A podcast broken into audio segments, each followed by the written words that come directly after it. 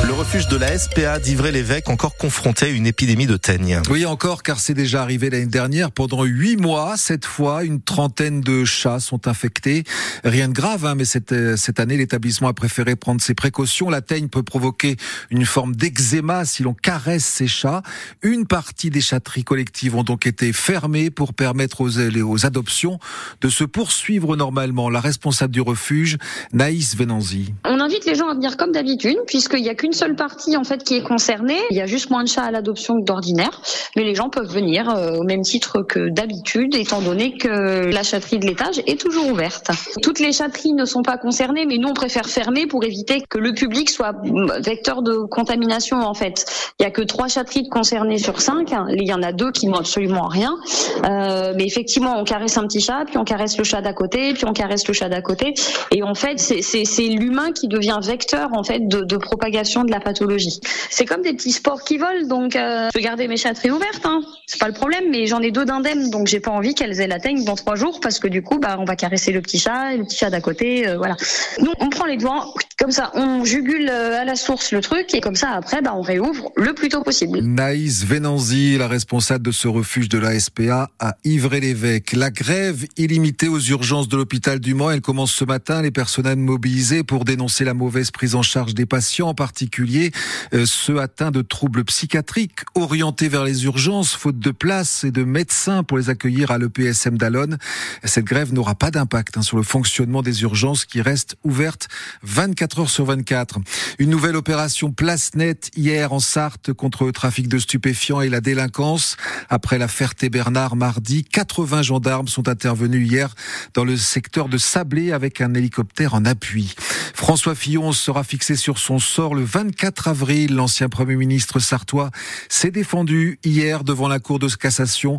On parle bien sûr de l'affaire des emplois fictifs de son épouse Pénélope. Les juges de la Cour peuvent confirmer ces peines ou ordonner la tenue d'un nouveau procès. Le procès de l'attentat de Strasbourg, cette fois, s'ouvre ce jeudi devant la Cour d'assises spéciale de Paris. Ouais, cinq semaines de procès pour revenir sur ces dix minutes d'horreur en décembre 2018.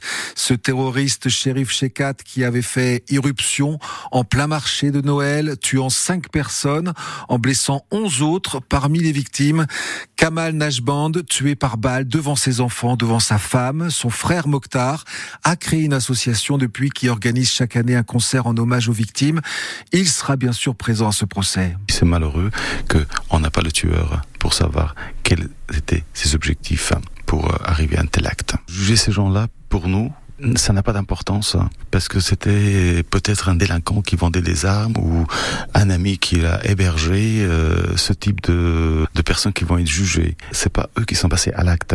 Il n'y a pas de responsabilité majeure de ces gens-là. On attend juste euh, pour savoir qu'est-ce qui s'est passé, qui a fait comment c'était passé, dans quel but c'était fait et quels sont les degrés de responsabilité de chacun et chacune. Le procès de l'attentat à Strasbourg qui va donc durer cinq semaines devant la Cour d'assises spéciale de Paris. L'interruption volontaire de grossesse devrait entrer dans la Constitution, une liberté garantie pour les femmes. Ce sont les termes précis qui ont été votés par les sénateurs hier soir à une large majorité et malgré les réticences de la droite, 267 voix pour et 50 voix contre. La dernière étape, ce sera lundi avec l'approbation du Congrès qui se réunira à Versailles. Et vous, qu'en pensez-vous? On vous donne la parole ce matin sur France Bleu Maine. Est-ce important, d'après vous, que l'IVG soit inscrite dans la Constitution? Comprenez-vous que certaines personnes menacent ces droits? Vous pouvez nous appeler dès maintenant au 02 43 29 10 10.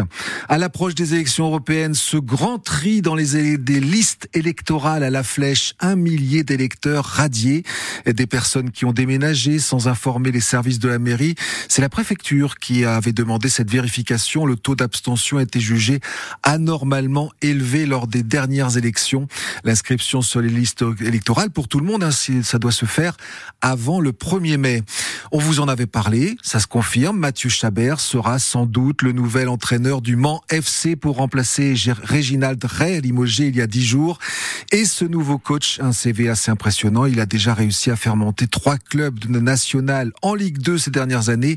Béziers, Bastia et Dunkerque. Et puis il y a eu un peu moins de pluie, c'est la Sarthe ces deux derniers jours, mais certains axes restent inondés. C'est le cas à Mézières sur Pontoin, Moncé-en-Belin et Savigné sous le Lude. Soyez prudents si vous circulez dans ces secteurs